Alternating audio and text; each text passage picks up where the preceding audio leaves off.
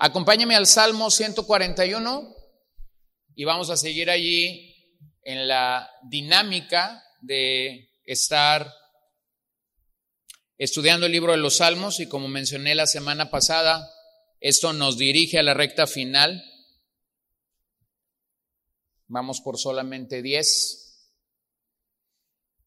Y habíamos dicho que Salmos 140, 41, 42 y 43 realmente son lamentos, son cuatro salmos que están uno tras el otro donde la mecánica es la misma, el salmista está orando en una forma de lamento y los lamentos en el libro de los salmos tienden a empezar muy bajos y terminar alto, ¿no? Esa es la mecánica que hemos observado a lo largo de estar estudiando el libro de los salmos en este tipo de salmos. ¿Cuál es el punto en este, en este salmo que vamos a leer?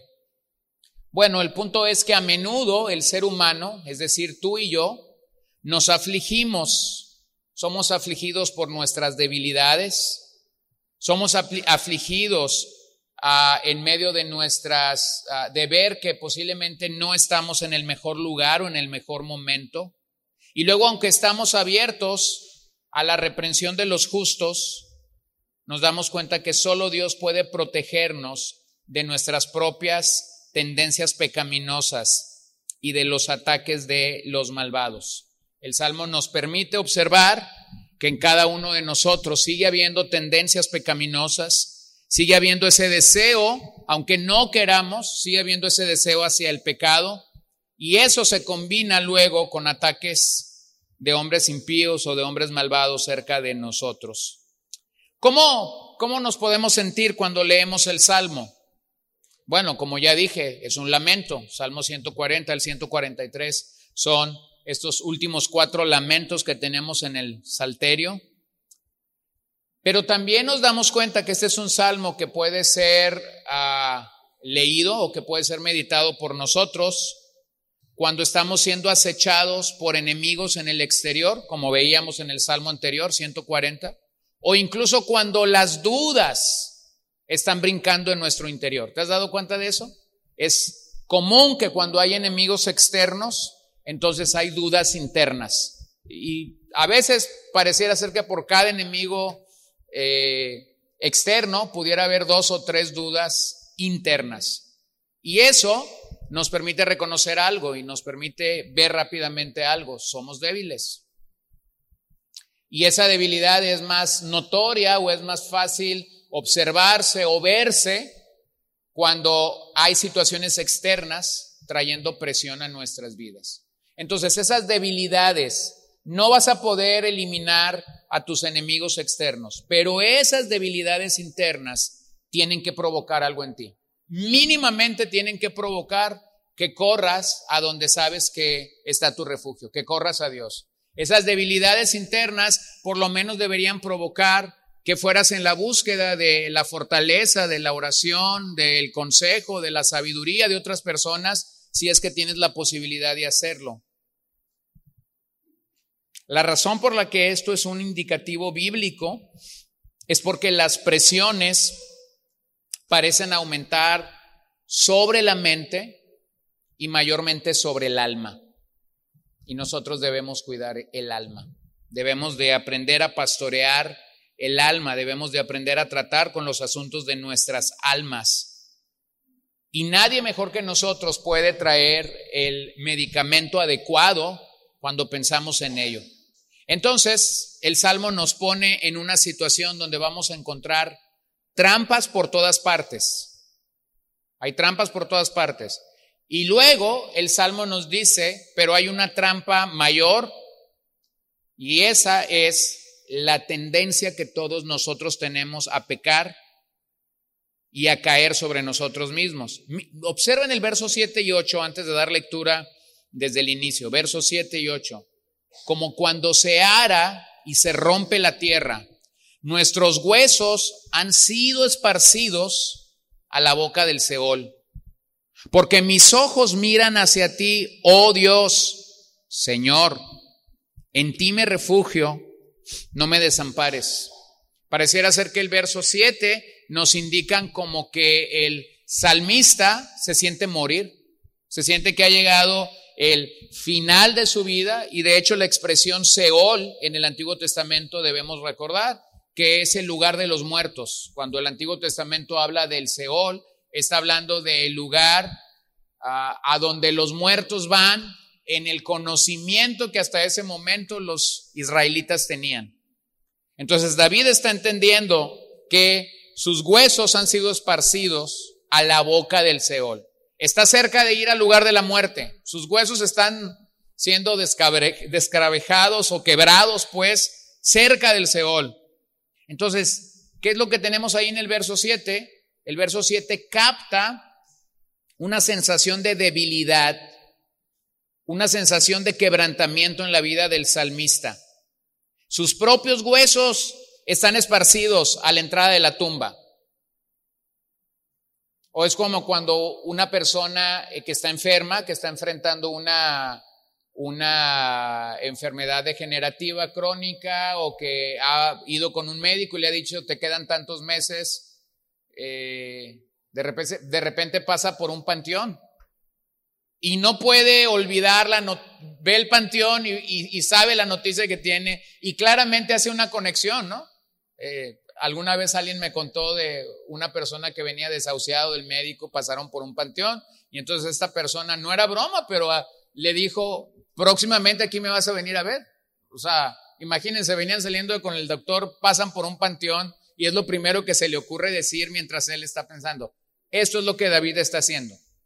Está diciendo, mis huesos están a la puerta del Seol. O sea, quiero que vean esto. Era tanta su aflicción, era tanto su quebrantamiento que él está reconociendo, estoy listo para morir. Y luego en el verso 8, porque mis ojos miran hacia ti, oh Dios, Señor, en ti me refugio, no me desampares. Vean cómo inmediatamente él pasa y declara su total dependencia de Dios. Y su total dependencia de Dios en este pasaje pareciera ser que lo ayuda a superar esos días difíciles, esos días duros en los que nuestra alma se puede encontrar.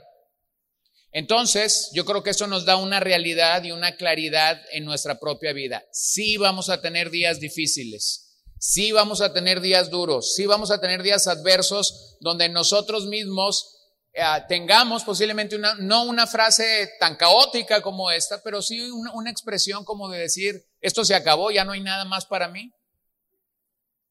¿Qué debes de hacer? Bueno, debes pasar como, como el salmista, del verso 7 al verso 8. Estás quebrantado, estás dolido, pero entonces te recuerdas a ti mismo, y eso es una expresión, una idea con la que hemos eh, con la que, a, la que nos hemos referido mucho en, los últimos meses o quizás en los, en los últimos años. Necesitamos predicarnos el Evangelio. ¿Qué está haciendo el salmista entre el, capítulo entre el versículo 7 y el versículo 8? Se está predicando el Evangelio. Se está recordando a qué tipo de Dios sirve. Se está recordando de dónde viene su defensa, de dónde viene su confianza, de dónde viene su seguridad en la vida. Bueno, eso es precisamente predicarnos el Evangelio. A veces tus hijos requieren que les prediques el Evangelio, a veces tu esposa, a veces tu esposo, o a veces, a veces, hasta tú mismo necesitas hacerlo, como el paciente que toma una jeringa y se inyecta a sí mismo no habiendo nadie más que lo haga. O sea, es como aplicarte a ti mismo el medicamento que sabes que necesitas. Entonces, este verso 8 nos recuerda que todos podemos pasar por esos días difíciles, pero a la vez nos recuerda que todos tenemos un lugar en donde depender. ¿Qué dice el Salmo? Bueno, leamos el Salmo, verso 1. Oh Señor, a ti clamo, apresúrate a venir a mí. Escucha mi voz cuando te invoco. Sea puesta mi oración delante de ti como incienso, el alzar de mis manos como la ofrenda de la tarde. Vean cómo David está clamando a Dios como un niño de cinco años puede pedir ayuda a su padre. Es decir, él no tiene nada más grande, nadie más grande a quien ir. Entonces esto es como el clamor de un pequeño que cree que su padre puede hacer todo, que cree que el padre tiene el poder para hacer todo. Bueno, yo veo a mi hija de cinco años, tiene cinco años, y ella piensa que yo puedo arreglar todo en la vida.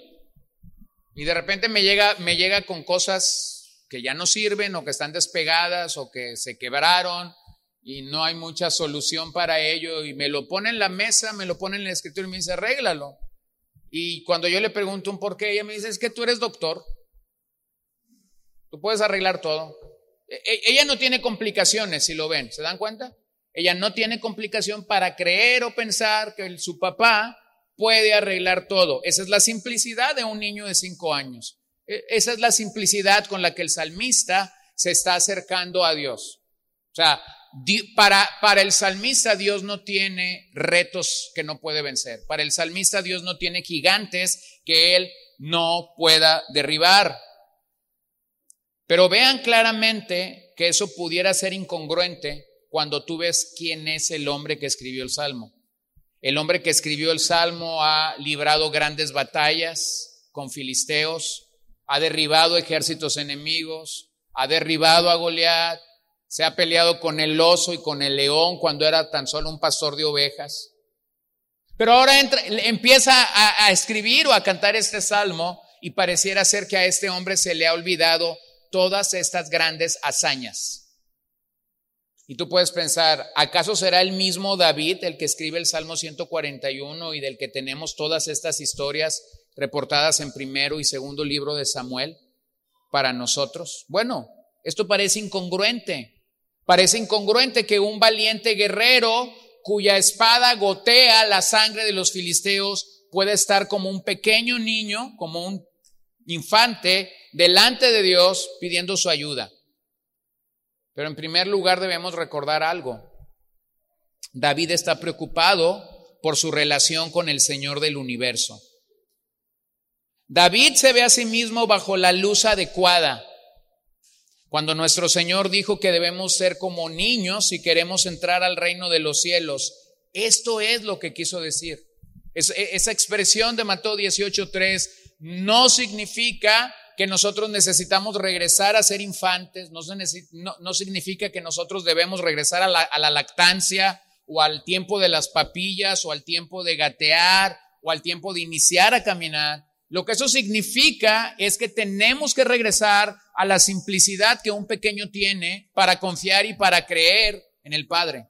En otras palabras, cuando Dios piensa que tenemos que ser como niños, Dios piensa en esa relación paternal que los hijos pueden tener con sus padres, en, la, en las cuales ellos no tienen duda que su padre resolverá todo, absolutamente todo. Así como los niños entonces dependen completamente de sus padres, nosotros también debemos depender de Dios. Entonces, mi hermano, esa es nuestra realidad. Dependemos completamente de Dios. Dependemos completamente de ese amor, de esa gracia, de esa provisión, de ese poder, de ese favor ciertamente inmerecido para nosotros. O tenemos algo o tenemos alguien más a quien acudir cuando nosotros nos vemos en alguna situación adversa. Bueno, la gran suposición en este salmo es que Dios es favorable a su pueblo, es decir, es que Dios va a dar su favor a su pueblo. Y yo creo que eso es algo que no podemos perder de vista. Nosotros realmente nos presentamos ante Dios como aquellos que hemos sido ya aceptados por el Padre. Deseamos que Dios sea complacido con nuestra ofrenda de oración. Levantamos nuestras manos en oración como señal de dependencia a Dios. Nos acercamos como un hombre que se está ahogando y levanta sus manos hacia el libertador que lo sacará de las aguas profundas o que lo librará de el pozo más profundo.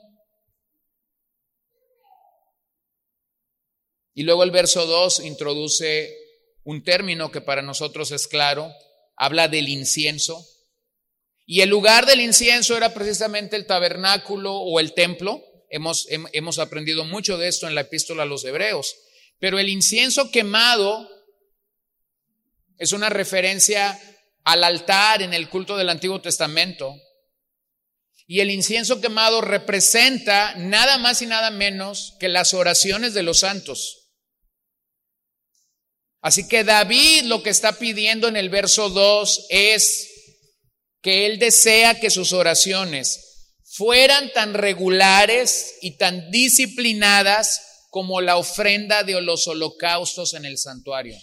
¿Cuándo había ofrenda de holocausto en el santuario? La respuesta es todos los días. Todos los días los levitas tenían que quemar incienso en el altar de los holocaustos. Entonces David realmente está diciendo, Señor, no solamente quiero depender de ti, no solamente quiero tener una relación padre-hijo o hijo-padre, sino que quiero realmente que mi vida de oración sea algo como lo que acontece o como lo que sucede en el templo. Que cada día yo pueda elevar a ti mi oración. Mira lo que dice Apocalipsis 8 con respecto a esto. Otro ángel vino y se paró ante el altar con un incensario de oro y se le dio mucho incienso para que lo añadiera a las oraciones de todos los santos sobre el altar de oro que estaba delante del trono. De la mano del ángel subió ante Dios el humo del incienso con las oraciones de los santos. Después el ángel tomó el incensario lo llenó con el fuego del altar y lo arrojó a la tierra y hubo truenos, ruidos, relámpagos y un terremoto. Observa el verso 3. Había mucho incienso para que lo añadiera a las oraciones de todos los santos. Entonces, nuevamente el incienso en Apocalipsis está refiriendo las oraciones de todos los santos que es un santo en el concepto del Nuevo Testamento, bueno, no es un ídolo, no es una estampa, no es un ah, objeto al cual adoramos de oro, de bronce, de madera preciosa, no es eso. Un santo en el Nuevo Testamento es alguien que ha sido santificado por Dios a través del proceso de la salvación y finalmente a través de la santificación. Así que lo que David está orando en medio del lamento es, que Él desea que las palabras de su boca sean aceptables ante los ojos de Dios. ¿Y cómo llegamos allí? ¿Cómo logramos que nuestra oración siempre sea aceptable delante de Dios? ¿Cómo logras y cómo logro yo que mi oración sea adecuada, sea correcta? Bueno, hay unas pautas generales. La Biblia claramente me da algunas pautas generales. Uno, es que la oración debería ser de acuerdo a la voluntad del Padre. Entonces, si yo no conozco la voluntad del Padre, lo que yo debo pedir en una ocasión o en una situación específica es que se lleve a cabo la voluntad del Padre. ¿Se acuerdan del Padre Nuestro? Claramente lo enseña así. El modelo del Padre Nuestro es, hágase tu voluntad como es hecha en el cielo, así sea hecha acá en la tierra. Entonces, hay momentos en los que tú y yo vamos a orar y no conocemos la voluntad del Padre. En otras palabras, no sé qué es lo que Dios quiere hacer en esta situación. ¿Qué debo pedir? Debo pedir la voluntad del Padre. Puedo decir al Señor, Señor, yo desearía que tú sanaras a esta persona, pero desconozco tu voluntad. Yo desearía que tú eh, restauraras este órgano o, sanaras de esta fractura o, o permitieras que este órgano no le fuese quitado, pero no conozco tu voluntad. ¿Lo ven? Entonces hay una pauta general si queremos que nuestras oraciones honren al Padre y es orar según su voluntad. La segunda pauta general creo que es orar que Cristo sea glorificado en esa situación. Es decir, no sabes qué es lo que Dios quiere hacer en medio de esa situación, pero estoy seguro que el Padre siempre está eh, unido en este sentido, que Cristo sea glorificado. Entonces estás en medio de una adversidad, en medio de una lucha, en medio de una ah, en, medio de un tsunami emocional, en medio de una turbulencia, tormenta, no sé cómo le quieras llamar. Entonces tú oras y dices, Señor, que Cristo sea glorificado. Pautas generales. Ni siquiera estamos pensando en algo específico. ¿Cómo llegamos ahí? Bueno, solo podemos llegar a ese punto cuando venimos en fe a través de la mediación de Cristo y por la acción interna del Espíritu de Dios en nuestras vidas. No hay otra forma en la que yo pudiera orar pidiendo la voluntad del Padre, no hay otra forma en la que yo pudiera orar pidiendo que Cristo sea glorificado sin la obra de Cristo en mi vida y sin la intervención del Espíritu Santo obrando. Vean lo que Spurgeon decía acerca de este verso en su comentario. Suba mi oración delante de ti como el incienso. Tal como el incienso es preparado cuidadosamente, encendido con fuego sagrado y devotamente presentado a Dios, así sea mi oración. No hemos de considerar la oración como una tarea fácil que no requiere pensar mucho. Es necesario presentarla y lo que es más, presentarla delante del Señor teniendo sentimiento de su presencia y una santa reverencia a su nombre. Entonces no olvides esto, hermano. Cuando venimos delante de Dios y elevamos nuestra oración, debemos hacerlo con toda reverencia.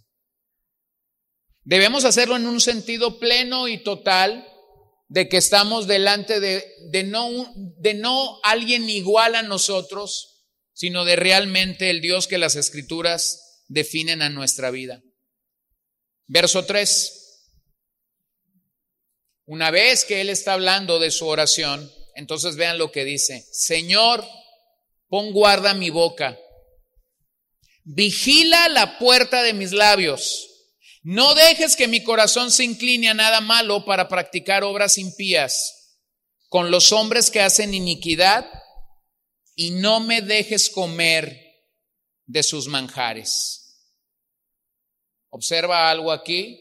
Él está orando en el verso 2 pero ahora el salmista está rogando que Dios lo proteja de la misma clase de pecados que caracterizan a sus enemigos. Nuevamente, enemigos externos, por un lado enemigos externos que tenemos, por otro lado el pecado interno de nuestra vida que está provocando respuestas hacia esos enemigos. Entonces, Tú ves los pecados de tus, de tus enemigos. ¿Qué haces? ¿Qué haces con ellos? ¿Qué haces con ellos en la oración? Bueno, el salmista nos está dando una nueva pauta para orar. Le ruega a Dios que lo proteja de esa misma clase de pecado que caracteriza a sus enemigos. Entonces lo voy a explicar claramente. Tienes un enemigo que está y, bueno, voy a seguir en la misma tónica porque el verso está en la misma tónica que el salmo anterior. Eh, los pecados de la boca, la intriga, el chisme, la calumnia, la mentira, todo esto. ¿Ves esto en tu enemigo? Entonces tú oras diciendo, Señor, no permitas que la intriga me domine. Señor, no permitas que yo sea como Él. Ciérrame la boca, Señor. Mi esposa se ríe de mí porque de repente yo literalmente hago esta oración. Ciérrame la boca, Señor. Y ella sabe a qué me refiero cuando digo esta expresión. Es decir, tendría la espada desenvainada y tendría todo el filo en ese momento para cortar en 20 pedazos a esa persona. Pero sé que si lo hago, va a hablar mi ira, va a hablar mi carne, va a hablar todo esto que hay dentro de mí. Y entonces yo digo literalmente, ciérrame la boca, Señor, y mi esposa siempre me contesta con esta expresión, sí, ciérrasela. Entonces, eso es lo que está diciendo el salmista. Estás viendo el pecado en tus enemigos. Y hermano, cuando vemos el pecado en nuestros enemigos, podemos rebajarnos a pelear, subirnos al ring y pelear como ellos. Pero nuestra respuesta delante de Dios debería ser la oración y deberíamos de orar, Señor, no permitas que el pecado que domina a esta persona me domine a mí. Entonces vean algo. Antes de que el salmista se está ocupando de las otras personas, ¿qué está haciendo? Se está ocupando de quién? De sí mismo. Qué diferente a nosotros, ¿verdad? Antes de que él pueda desenvainar su espada y atacar, está diciendo, bueno Señor, ayúdame a mí a tratar con mis propios pecados. Así que esta preocupación tiene un lugar, tiene una raíz. La preocupación del salmista tiene una raíz en el temor de Dios. Y es una sana aprensión de la debilidad de la propia carne. Es decir, el salmista está reconociendo, soy débil. Ahora observen algo, aquí está conectado el salmo anterior con este. La lengua. La lengua es el instrumento principal en la, en la, en, en la causa que el salmista está refiriendo en este momento. La lengua es el instrumento principal cuando adoramos a Dios. Pero esa misma lengua es la máquina central del diablo. Dale tu lengua a Satanás y él no pedirá nada más. No hay maldad que sea cometida sin el uso de la lengua. Véanlo bien la exageración, las medias verdades, las mentiras abiertas, la, calumnia, la intriga. Bueno, ¿quieres un libro? ¿Quieres un libro referente en la Biblia que ataca, que observa, que ve los males de la lengua? Bueno, algunos pudieran decir proverbios. Bueno, hay un libro histórico que te dice claramente cómo Dios juzga los pecados de la lengua. Vaya al desierto, vaya al libro de números, Ve al capítulo 12, ve al capítulo 13, ve al capítulo 14. Siga en esa trayectoria y dése cuenta de algo. El Señor vino juzgando los pecados de la lengua. Bueno, hay, yo siempre he dicho que el libro de números, eh, en alguna de mis Biblias ah, pasadas o antiguas, debajo de donde dice números, yo tengo con letras mayúsculas y más grande que números, yo tengo el título de ese libro, yo le puse murmuración porque ese libro describe básicamente la murmuración de toda una nación por todo. Murmuraban de todo, pero el Señor los juzgó. Y como creyentes de la gracia y como creyentes del nuevo pacto, a veces no nos damos cuenta del gran daño que la lengua provoca en nuestra vida cristiana. Los salmos están llenos de pasajes que muestran cuán dañina pueden ser las palabras de la calumnia, del enojo, del engaño. Y por eso es que el salmista una y otra vez pide la protección de Dios para no caer en esos pecados. Los pecados de la lengua son muy difíciles de evitar y con mucha frecuencia conducen a otros pecados y a tribulaciones más grandes. Hermanos, ¿por qué tememos cuando una persona está incurriendo en pecados de la lengua? ¿Por qué tememos callarla? Si abiertamente es un pecado. Es más, les voy a decir algo, es más pecado quedarse callado que dejar que esa lengua siga destruyendo gentes. Entonces, son de esas veces que como cristianos pecamos al callar. El Nuevo Testamento es muy claro con el uso de la lengua, en que la lengua debería ser para edificar.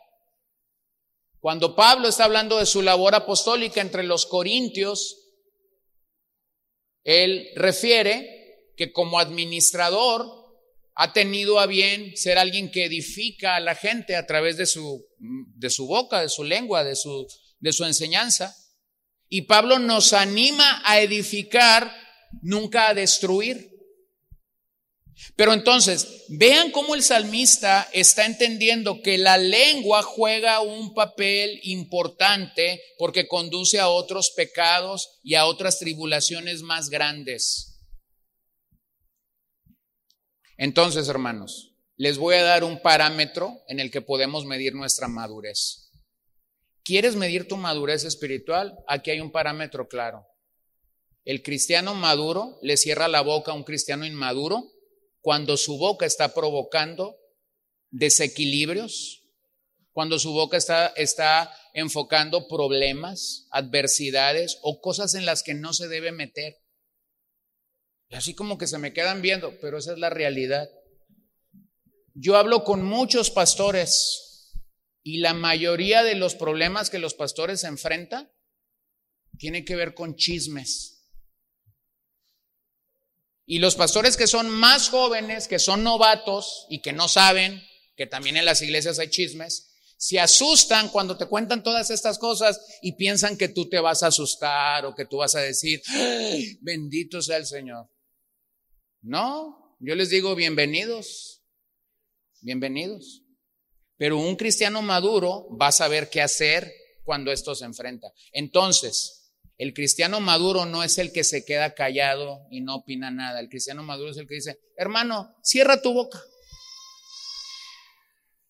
Hermano, en el bendito nombre de nuestro amoroso Señor, guarda silencio. Hermano, si tu boca no va a edificar, entonces mejor cámbiate de mesa. Hermano, y pónganle la línea que usted quiera, pero eso habla de tu madurez. Quedarte callado habla de tu inmadurez. ¿Por qué deberíamos hacer esto? Nada más quiero recordarles por qué. La iglesia es el cuerpo de creyentes que fue comprado a precio de qué? De sangre. Recuérdenme de qué sangre. La sangre de Cristo, no tu sangre. Cuando una persona está hablando desde una realidad equivocada y en vez de querer edificar está queriendo destruir, no está queriendo destruir personas, solo que él no lo entiende. Está queriendo destruir aquello que costó sangre, no humana o no la nuestra, sino aquello que costó la sangre de Cristo. Por eso el cristiano maduro va a entender esto. Esta iglesia, este cuerpo, este grupo fue comprado a precio de sangre. ¿Por qué lo quieres dividir? ¿Por qué lo quieres fracturar? ¿Por qué lo quieres desquebrajar? ¿Lo ven? Miren lo que dice Proverbios 29.1. El hombre que después de mucha reprensión se pone terco, de repente será quebrantado sin remedio. Proverbios 29.1. El hombre que después de mucha reprensión se pone terco, se pone eh, destarudo, terco, no sé, otra manera de expresarlo, de repente será quebrantado sin remedio. Si bien el creyente no teme a la muerte, si bien el creyente no teme a la condenación, su mayor temor debería ser ofender a Cristo. Debería ser ofender al que lo compró a precio de sangre. Pero a veces los cristianos parecen ser menos seguros de sí mismo que quienes lo rodean, porque no confían en la carne, incluso pueden ser percibidos como débiles y como tímidos. Pero hermanos, no reconocer esto te lleva a entender que estamos en problemas cada vez que hablamos. Y por eso el consejo de la Biblia es, sé pronto para oír y qué? Y tardo para hablar. Hay gente que habla y que habla y que habla y que habla. Hermanos, en el mucho hablar está el pecado. Hablas y hablas y hablas.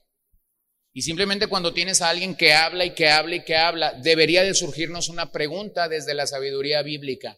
¿Cuándo va a escuchar? Porque si una persona habla mucho, entonces te dice que es un buen hablador, pero un buen hablador regularmente es un mal oidor.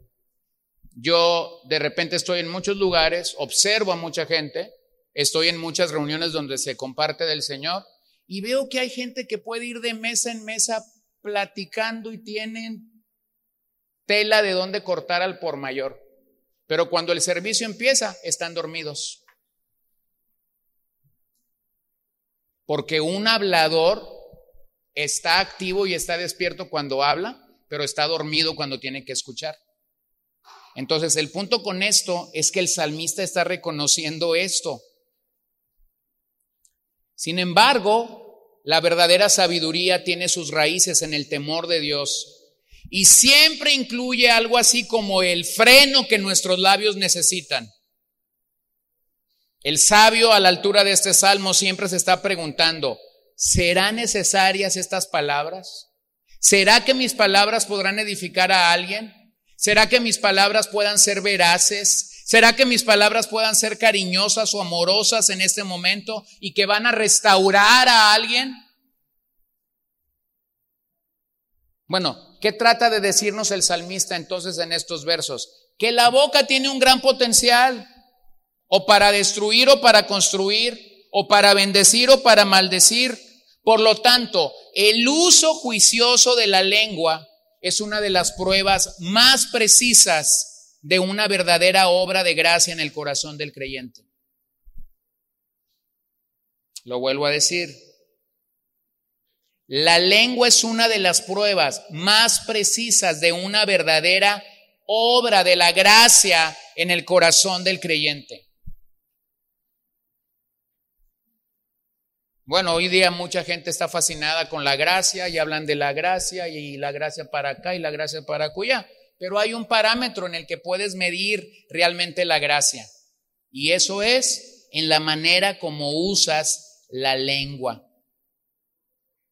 El puritano Matthew Henry dijo que la naturaleza hizo los labios para que fueran una puerta para mis palabras. Que la gracia guarde esa puerta que no permita que salga ninguna palabra que pueda tender al deshonor de Dios o a causar el daño a otros. Observa, observa la reverencia y el temor de este hombre al pensar de la boca. ¿Qué dice el Padre nuestro? Bueno, el Padre nuestro contiene una petición al respecto. No nos dejes caer en la tentación. No nos dejes caer en la tentación. Eso es esencialmente lo que el salmista está diciendo aquí en el versículo 4. Generalmente es la compañía impía la que eventualmente desvía al joven o a la joven a que se aparte de la herencia que recibió en su hogar cristiano. Generalmente la compañía es la que nos lleva a pasar cantidades excesivas de tiempo con amigos impíos, contactos impíos, entretenimiento impío, imágenes impías, o, o estar en situaciones donde el contenido sexual, la riqueza, el materialismo o la moda están produciendo efectos en nuestra alma. Y eso produce un mal efecto en la vida de un creyente. Entonces, ¿qué ruega el salmista? ¿Qué dice el salmista? Léanlo claramente. Protégenos de estas cosas. ¿Ves el pecado en otra gente? No, no lo juzgues tan rápidamente. Una buena oración es, Señor, protégeme a mí de esto. ¿Ves que alguien falló moralmente? ¿Ves que alguien falló en alguna área de su vida? Inmediatamente dobla tus rodillas y dile al Señor, protégeme de esto. Cuando una persona puede estar frente a un televisor o frente a una pantalla y poder ver cómo la en pocos minutos tienes una cantidad increíble de maldiciones, venganza, adulterio, fornicación, ira, contiendas, envidia, idolatría, muchas de las cuales en las series de nuestros días se desarrollan con impunidad. Y tú dices, todo está bien, no pasa nada. No, si pasa algo. Si pasa algo. Algo que posiblemente no ves en el momento, pero tu corazón está siendo ministrado por, por toda esta basura. Si haces lo correcto, entonces comenzarás contigo. Comenzarás contigo. No participando de las porciones que deshonran a Dios mientras disfrutas el valor del, entretenimiento. Si nosotros ignoramos todos los problemas con el contenido, entonces participaremos cómodamente de actos impíos que finalmente corromperá nuestro corazón. Así que oramos y debemos orar para que eso no suceda a nuestras vidas. Verso 5. Que el justo me hiera con bondad y me reprenda. Es aceite sobre la cabeza. No lo rechace mi cabeza, pues todavía mi oración es contra sus obras malas. Sus jueces son lanzados contra los costados de la peña y oyen mis palabras que son agradables. Voy a volver a leer el verso 5. Que el justo me hiera con bondad y me reprenda. Y luego vea, ve lo que dice eh, después de esta expresión. Eso es como aceite sobre mi cabeza. No lo rechace mi cabeza. ¿Qué está pensando el salmista cuando dice eso? Bueno, él está pensando que como creyentes siempre debemos aceptar la reprensión que tiene como base las escrituras.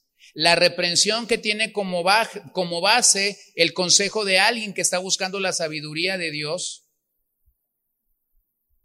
Debemos aceptar con gratitud las amonestaciones bien fundadas, porque estas amonestaciones evitan o evitarán que caigamos en las redes del pecado. Vean lo que dice Proverbios, Proverbios 9:8. No reprendas al insolente.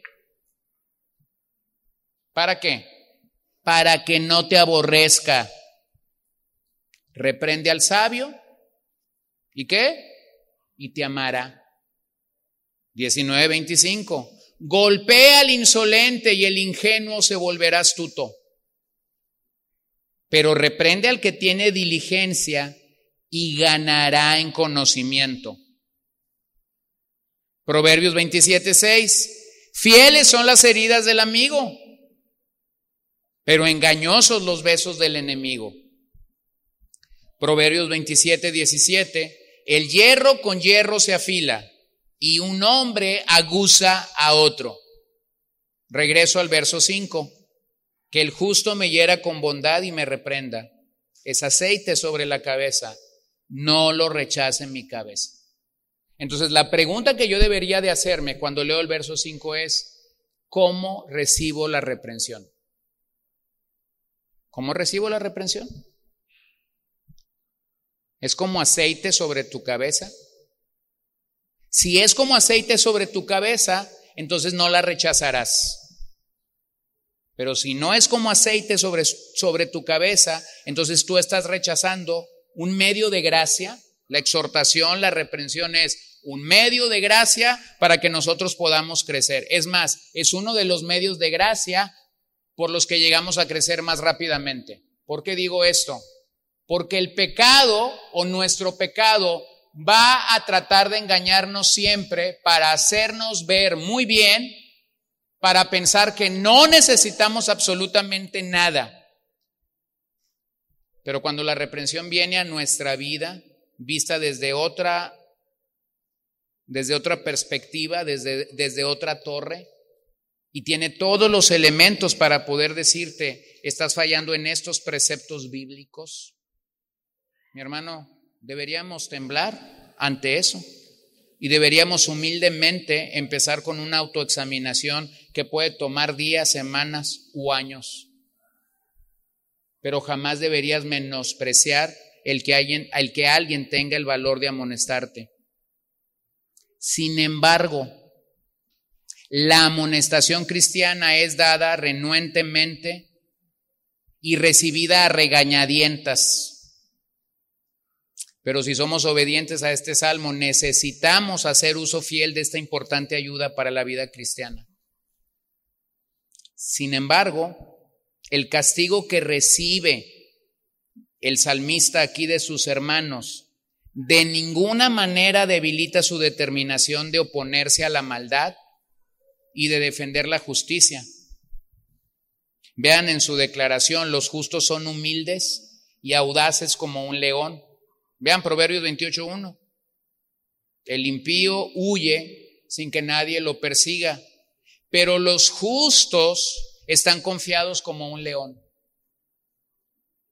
El impío tiene que tramar, el impío tiene que orquestar, el impío, tiene que organizar un montón de cosas, tiene que planear una tras otra cosa, tiene que medir sus esfuerzos, tiene que diseñar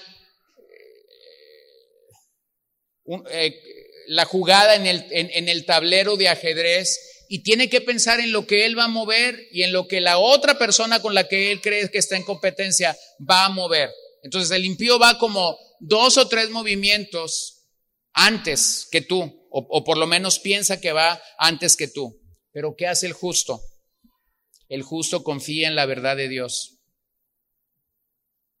Y cuando el justo más cuenta se da de su debilidad, entonces más confía en la verdad de Dios. ¿Qué hace el impío? Confía en su carne. Confía en su carne, confía en sus movimientos, confía en su fuerza, confía en lo que puede hacer. ¿Qué tenemos aquí? Bueno, tenemos una realidad Los creyentes debemos de confiar en el perdón de Dios, la justicia de Cristo. Y mientras un creyente habla la verdad con confianza y tiene paz, todo va a estar bien para él. estarán en humildad, estarán dispuestos a admitir su propia hipocresía, porque la norma de la verdad no surge de un acto hipócrita. La verdad surge de un interior que ha sido reprendido y que ha venido a una realidad de que necesita a Dios en esa área particular de su vida. Véanlo en nuestros países. Cuando los gobernantes son malvados y los jueces aprueban la maldad, muchas veces el mensaje del Evangelio es silenciado. Los justos son objeto de burla y a veces encarcelados por llamar al pueblo de Dios al arrepentimiento y a la fe en Cristo? Sin embargo, cuando Dios derriba esas fuerzas malvadas y silencia al diablo, las dulces palabras del Evangelio una vez más se vuelven más accesibles para las masas. Por lo tanto, es misericordia de Dios que ponga fin a esos poderes malvados en los pedregales. Terminemos el Salmo, verso 7. Como cuando se ara y se rompe la tierra, nuestros huesos han sido esparcidos a la boca del Seol. Porque mis ojos miran hacia ti, oh Dios, Señor, en ti me refugio, no me desampares. Guárdame de las garras de la trampa que me ha tendido y de los lazos de los que hacen iniquidad Caigan los impíos en sus propias redes mientras yo paso a salvo. Otra vez, el salmista termina imprecatoriamente, ¿se dan cuenta? Caigan los impíos en sus propias redes mientras yo paso a salvo. Bueno, cualquier creyente, cualquier líder cristiano que está realmente en la batalla, enfrentará una oposición continua. Esa oposición a veces será abrumadora, Tendrás amenazas de muerte, intimidantes, presiones implacables de forma interna y de forma externa. Mientras esté en esta tierra, un creyente difícilmente sentirá que las persecuciones cesan. Siempre quedaremos impresionados por nuestra debilidad ante estas probabilidades imposibles. Vean el verso 7 porque no es una exageración. Nuestros huesos están esparcidos a la boca del sepulcro, a, la boca del Seol.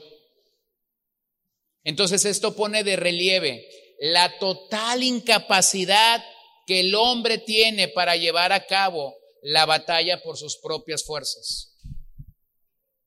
Has intentado, yo creo que todos, pero lo, voy a poner de esa manera, ¿has intentado hacer algo sin Dios?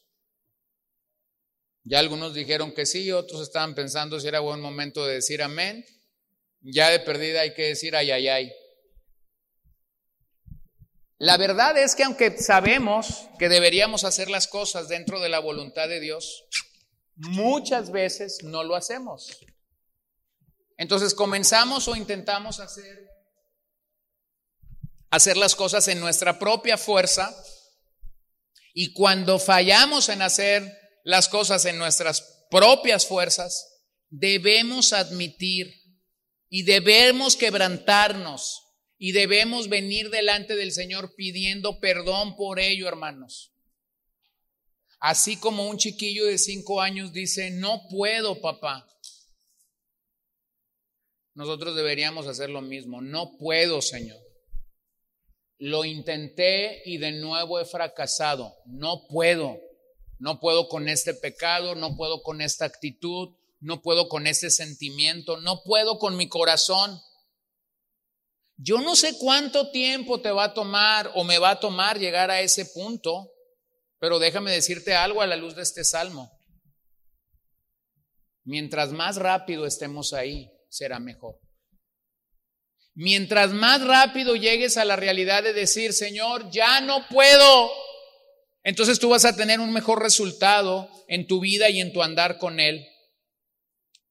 La cita de Spurgeon en este, en este verso dice, como astillas o pedruscos por el suelo, ¿con qué frecuencia los hombres buenos piensan que la causa de Dios se halla en esta situación?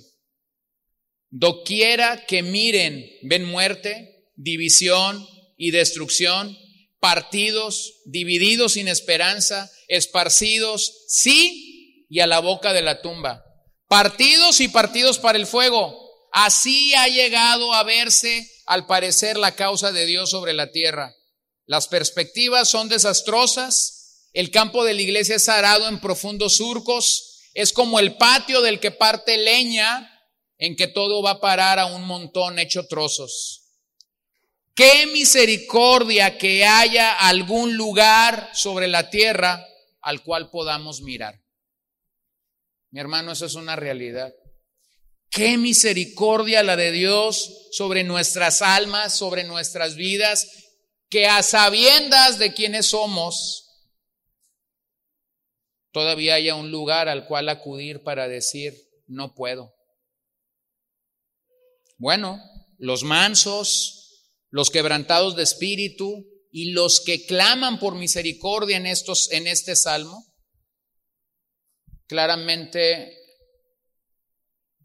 es, es, una manera como Jesús cuando está ah, dando las bienaventuranzas dice que los quebrantados de espíritus heredarán la tierra, recibirán el reino de Dios. No hay manera de recibir el reino de Dios sin quebrantamiento.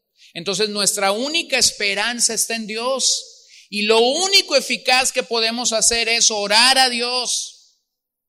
No te centres en el enemigo, no te centres en el crítico, no, ni siquiera en nuestros hermanos más cercanos, que posiblemente no están tan cerca como un día lo estuvieron. No, nuestra completa confianza a la luz de este pasaje está en Dios.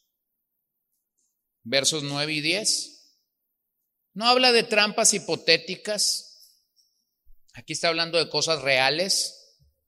Los enemigos de la verdadera justicia siempre están dispuestos a atrapar a los justos. Nuestro Señor Jesucristo se enfrenta cara a cara con lo peor en los escribas y los fariseos. De hecho, quienes siguen a Cristo enfrentarán la envidia y la malicia entre los incrédulos y serán tentados a participar de sus iniquidades. Entonces debemos responder con humildad. Entonces debemos responder con verdad. Entonces debemos responder con amor a los enemigos. Y finalmente el salmista nuevamente nos insta a orar para no dejarnos atrapar por las tentaciones del mundo y así arruinar nuestro testimonio. Porque si nosotros arruinamos nuestro testimonio, entonces mancillamos el nombre de nuestro Señor. Bueno, últimas dos preguntas. ¿Cómo aplicar este salmo?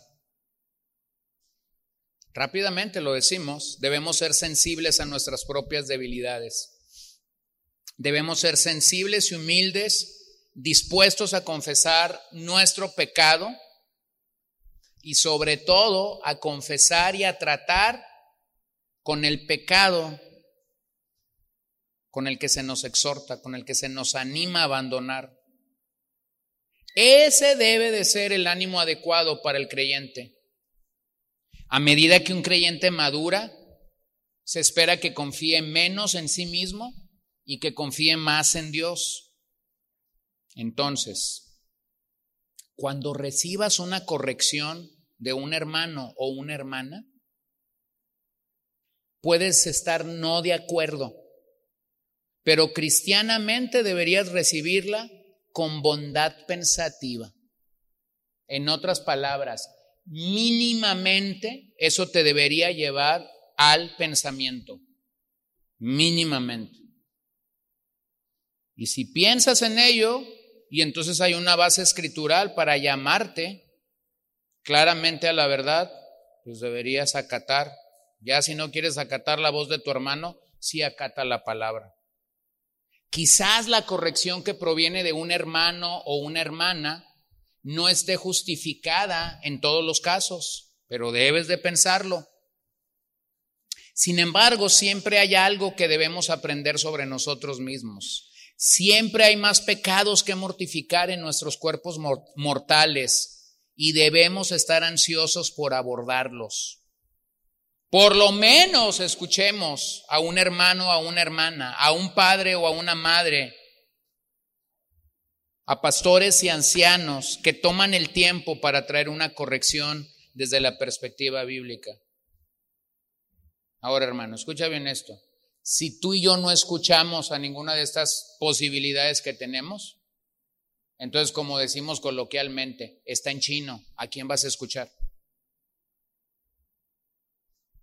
Porque luego salen unos muy espirituales que dicen, yo escucho a Dios, miente. Mientes. Ve y díceselo a otro pastor, ve y díceselo a otro tonto. Pero cada vez que una persona me dice, yo escucho a Dios, no, si tú no puedes escuchar a tu hermano, que te ve y que habla igual que tú, si tú no puedes escuchar a tu padre, a tu madre, a tu, a tu pariente más cercano, a la gente que está, tú no puedes escuchar a Dios. La lengua es el mejor barómetro del corazón o el mejor termómetro del corazón. Si quieres saber el estado de tu corazón, escucha las palabras que dices o las palabras que quieres decir. ¿Quieres saber dónde está tu madurez espiritual? Escúchate. Escúchate. Escúchate cuando hablas de aquella persona que últimamente no ha simpatizado contigo. Escúchate cuando hablas cuando una persona triunfa y, pareciera ser que a ti no te está yendo tan bien en la vida. Escúchate lo que dices. Entonces, cuando te escuches lo que dices, ponte en un espejo, vete ahí y dile al espejo, ese eres tú. Porque la lengua es ese parámetro que las escrituras nos dicen que somos.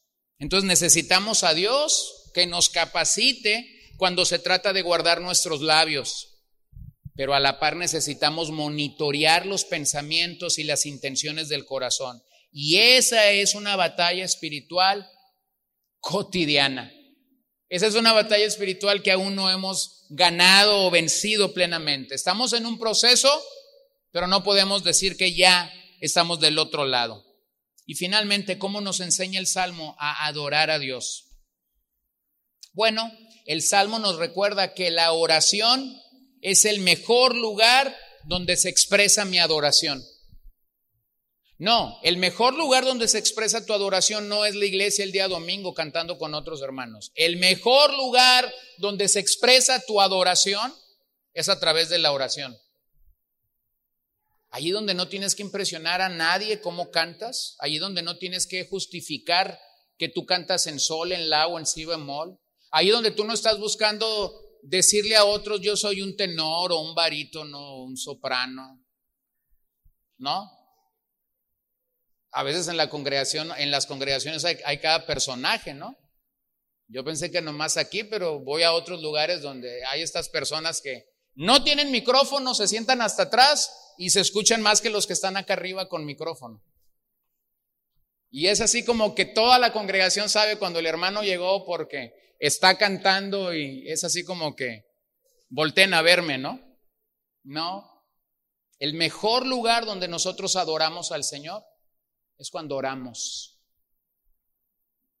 Cuando estás tú con Dios. Cuando no tienes que impresionar a nadie, cuando no tienes que ser carismático con nadie. Cuando tú y Dios están hablando. Y la mejor manera de acercarnos a Dios es en el espíritu de este salmo. Y el espíritu de este salmo es quebrantamiento. Verso 7. Entonces, mi mejor adoración se da en el lugar secreto cuando yo estoy dando mi oración a Dios. Y la mejor manera de acercarme a Dios es en el espíritu de este salmo que es el quebrantamiento. Termino en Salmo 51, 17. Los sacrificios de Dios son el espíritu contrito.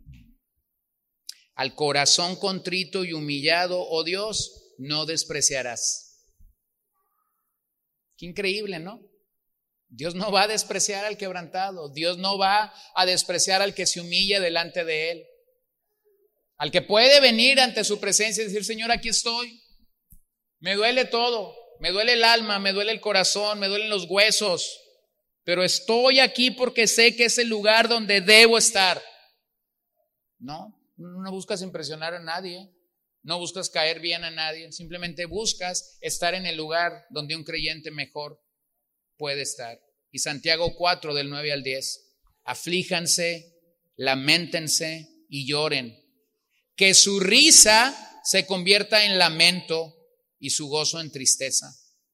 Humíllense en la presencia del Señor y Él los exaltará. Vean cómo estos dos versículos coinciden con el espíritu de quebrantamiento del el Salmo. Coinciden con lo que el lamento que tenemos delante de nosotros nos está diciendo. Entonces, mi hermano, al salir de este lugar esta noche, al ir a casa, medita que posiblemente estás tan centrado en ver los pecados de otra gente que te has olvidado de lo que el salmista hace en este salmo. Examinar su propia vida y ver sus propios pecados. Número uno. Dos, examinar su propia vida escuchando lo que tu lengua está hablando. Lo que tu lengua está hablando.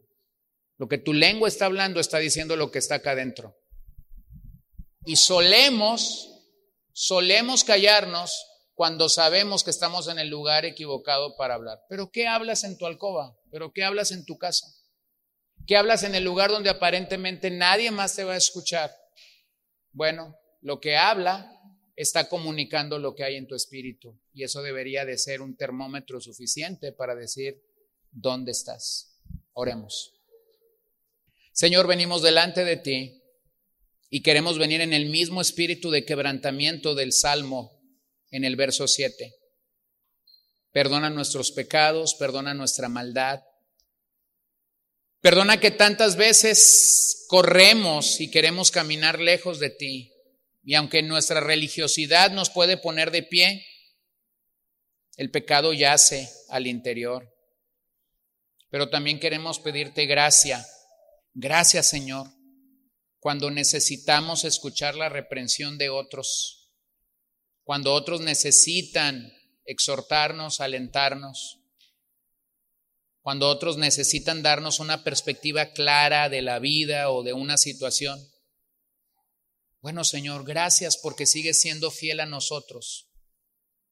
Gracias porque en medio de las luchas podemos tener una realidad precisa de que tú usas a otros hermanos para poder animarnos, alentarnos, alinearnos, fortalecernos, ayudarnos en todo momento. Que no despreciemos tu consejo. Ayúdanos a poder no centrarnos en el pecado de otros, sino tratar y remar contra nuestro propio pecado remanente. En esta hora pedimos que nos despidas de este lugar y que tu presencia siga acompañándonos a todos y a cada uno de nosotros. Bendice a nuestras familias, sé con ellas y danos de tu gracia. En el nombre de Jesús oramos, Señor. Amén y amén.